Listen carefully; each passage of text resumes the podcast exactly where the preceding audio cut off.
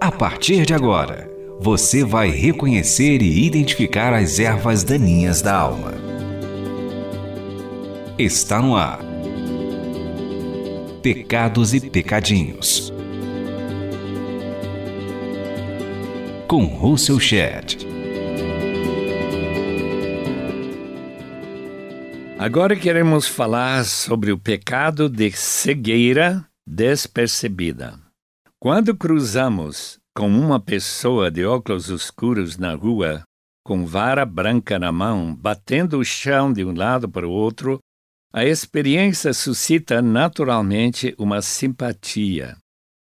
Agradecemos a Deus os olhos que enxergam a beleza do mundo em volta. Não enfrentamos o perigo de tropeçar ou bater a cabeça num poste caminhando normalmente. Se encontrarmos uma pessoa cega espiritualmente, devemos perceber com tristeza que ele somente vê com os olhos físicos. Uma visão espiritual requer uma intervenção divina. Citando, o Deus desta era cegou o entendimento dos descrentes para que não vejam a luz do Evangelho da glória de Cristo, que é a imagem de Deus. Quando Deus que mandou das trevas resplandeça a luz, Gênesis 1, 3, Isaías 9, 2, Ele mesmo brilhou em nossos corações para a iluminação do conhecimento da glória de Deus na face de Cristo. 2 Coríntios 4, 4 e 6. Mesmo tendo recebido essa iluminação espiritual, ainda áreas de cegueira que explicam os tropeços dos cristãos iluminados, em parte pelo Espírito. Portanto, podemos concluir que o crente vê e não vê ao mesmo tempo. Sua visão é apenas parcial. Entre os milagres que João escolheu para relatar, encontramos o caso do homem nascido cego. Nunca tinha visto nada. Jesus não precisava perguntar se queria que ele o curasse. Imediatamente Jesus misturou terra com saliva, ungiu os olhos do cego e mandou que ele fosse para o tanque de Siloé para lavar esses olhos. Voltou vendo. João 9, versículos 6 e 7. Os fariseus rejeitaram o milagre porque foi realizado no sábado. Portanto, fizeram tudo para desmentir que aquele ex-cego era o mesmo que nunca tinha enxergado nada. Era completamente evidente que após o milagre ele via tudo perfeitamente. Enquanto o cego curado creu em Jesus e o adorou, versículo 38, os fariseus continuaram em sua incredulidade deliberada. Jesus comentou: Eu vim a este mundo para julgamento, a fim de que os cegos vejam e os que veem se tornem cegos. Alguns fariseus cinicamente perguntaram: Acaso nós também somos cegos? Versículo 40. A resposta de Jesus esclarece a fonte da cegueira despercebida. Se vocês fossem cegos, não seriam culpados de seu pecado. Mas agora que dizem que podem ver, a culpa de vocês permanece. Versículo 41. Em outras palavras, é necessário aceitar a avaliação do Senhor pela Sua palavra para reconhecer pecados não percebidos e se arrepender deles. Esse é o programa Pecados e Pecadinhos para limpar a terra do coração. Os fariseus pertenciam à seita judaica que mais se preocupou com a guarda da lei e as minúcias da tradição. Para admitir sua cegueira, seria necessário se humilhar, e como Saulo de Tarso, se arrepender para se submeter ao Senhor Jesus Cristo. Ele afirmava considerar todas as vantagens religiosas e sociais como perda, comparado com a suprema grandeza do conhecimento de Cristo Jesus, meu Senhor, por quem perdi todas as coisas. Filipenses 3, 8. Receber a vista espiritual em vez da cegueira imposta pelo Deus deste século significa receber um tesouro de valor inestimável. Identifique aqui os seus pecados e pecadinhos. Foi o ex-fariseu Paulo que foi comissionado pelo Senhor como apóstolo com a responsabilidade de pregar a mensagem libertadora para os cegos na humanidade. Perante o governador e o rei Agripa II, ele explicou a comissão missionária que o Senhor ressurreto o entregou, para abrir-lhes os olhos e convertê-los das trevas e do poder de Satanás para Deus, a fim de que recebam o perdão dos pecados e herança entre os que são santificados pela fé em mim. Atos 26, 18. Essa missão que Deus deu para Paulo foi tão importante para ele que não considerava a sua vida de valor algum enquanto não cumprisse esse ministério que o Senhor Jesus lhe confiou de testemunhar do Evangelho da graça de Deus. Atos 20, versículo 24.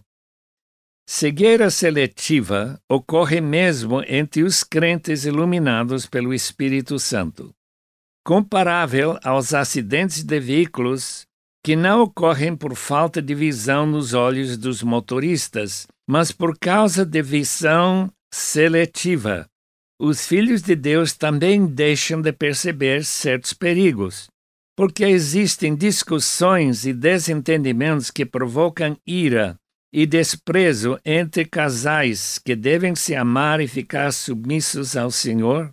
O mesmo ocorre em reuniões de negócios nas igrejas, nas denominações e encontros dos membros da igreja local para decidir questões corriqueiras. A visão seletiva fecha os próprios olhos para favorecer interesses particulares. Pecamos por causa da exaltação e falta de humildade que algumas discussões suscitam. Considere o caso de Davi. Aparentemente não percebia a sua culpa no caso de Batseba até Natã contar a história do homem rico que tomou a cordeirinha, que pertencia a um pobre vizinho, para preparar uma refeição especial para um amigo. Então Davi encheu-se de ira contra aquele homem e disse a Natã: Juro pelo nome do Senhor que o homem que fez isso merece a morte. Deveria pagar quatro vezes o preço da cordeira porquanto agiu sem misericórdia, segundo Samuel 12, 5 e 6. Imediatamente o profeta declarou: Você é esse homem. Após ouvir o julgamento do Senhor, Davi vê seu pecado claramente. Pequei contra o Senhor. A abertura dos seus olhos espirituais para perceber quão hediondo foi o seu pecado e abrir o seu coração para se arrepender, consulte a excelente discussão que Richard Owen Roberts, em seu excelente livro Arrependimento, a primeira palavra do Evangelho, de Shed Publicações, 2011, páginas 110 a 111. No Salmo 139, Davi pede a Deus: Sonda-me, ó Deus, e conhece o meu coração, prova-me e conhece as minhas inquietações. Vê se em minha conduta algo te ofende, e dirige-me pelo caminho eterno. Versículos 23 e 24.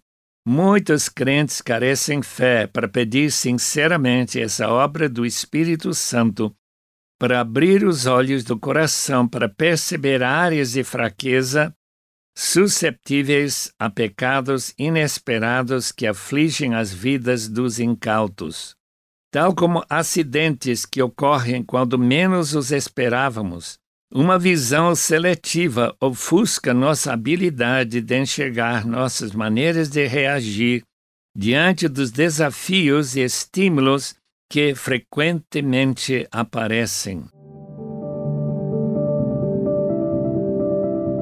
Você está ouvindo Russell Shedd falando sobre os pecados e pecadinhos. Paulo orava para que os leitores da carta aos Efésios recebessem a iluminação dos olhos do coração. No íntimo, poderiam perceber verdades e falhas que, sem a atuação do Espírito de revelação e sabedoria, não teriam possibilidade de se detectarem. 1, versículo 18. O apóstolo percebeu que o Espírito foi enviado pelo Pai para conduzir os santos a toda a verdade.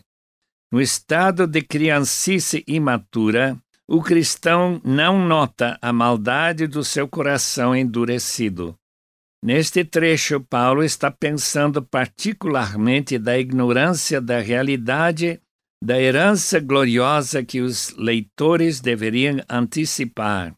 Com a bênção dos olhos iluminados, eles poderiam ver a glória invisível que todo crente fiel espera com fé e antecipação. A falta de fé torna essa possibilidade remota e até ilusória. Foi essa cegueira dos coríntios que Paulo tentou explicar em sua primeira carta na divisão da igreja em quatro grupos rivais. Na tentativa de ajudar essas crianças carnais a perceber o erro de suas atitudes, o apóstolo fez a pergunta fundamental: quem é Apolo? Quem é Paulo? Apenas servos por meio dos quais vocês vieram a crer conforme o ministério que o Senhor atribuiu a cada um. 1 Coríntios 3, 5. Evidentemente, os líderes da igreja, após o ministério abençoado que Paulo exerceu na cidade, começaram a dividir a igreja comparando os seus favoritos mestres. Sua cegueira foi muito claro para Paulo, mas não para os coríntios. Paulo escreveu essa primeira carta para esclarecer o erro da visão seletiva. Queria fortalecer a fé dos membros da igreja, chamando a atenção a essa falta de visão clara da realidade. Paulo lembra os Efésios que tudo que é exposto pela luz torna-se visível, pois a luz torna visíveis todas as coisas. Por isso é que foi dito: Desperta, tu que dormes, levanta-te de entre os mortos, e Cristo resplandecerá sobre ti. Efésios 5, 13 e 14. Pela fé, recebemos a iluminação que nos permite progredir no caminho da santificação. Pela fé, ouvimos a voz do Espírito para despertar do sono e de levantar dentre os mortos em delitos e transgressões. Dê a sua opinião escrevendo para rtm@transmundial.org.br ou envie cartas para Caixa Postal 18113, CEP 046 26-970 São Paulo SP. Este programa é baseado no livro Pecados e Pecadinhos, lançado pela Shed Publicações. Apresentação e produção: Russell Shed. Realização: Transmundial.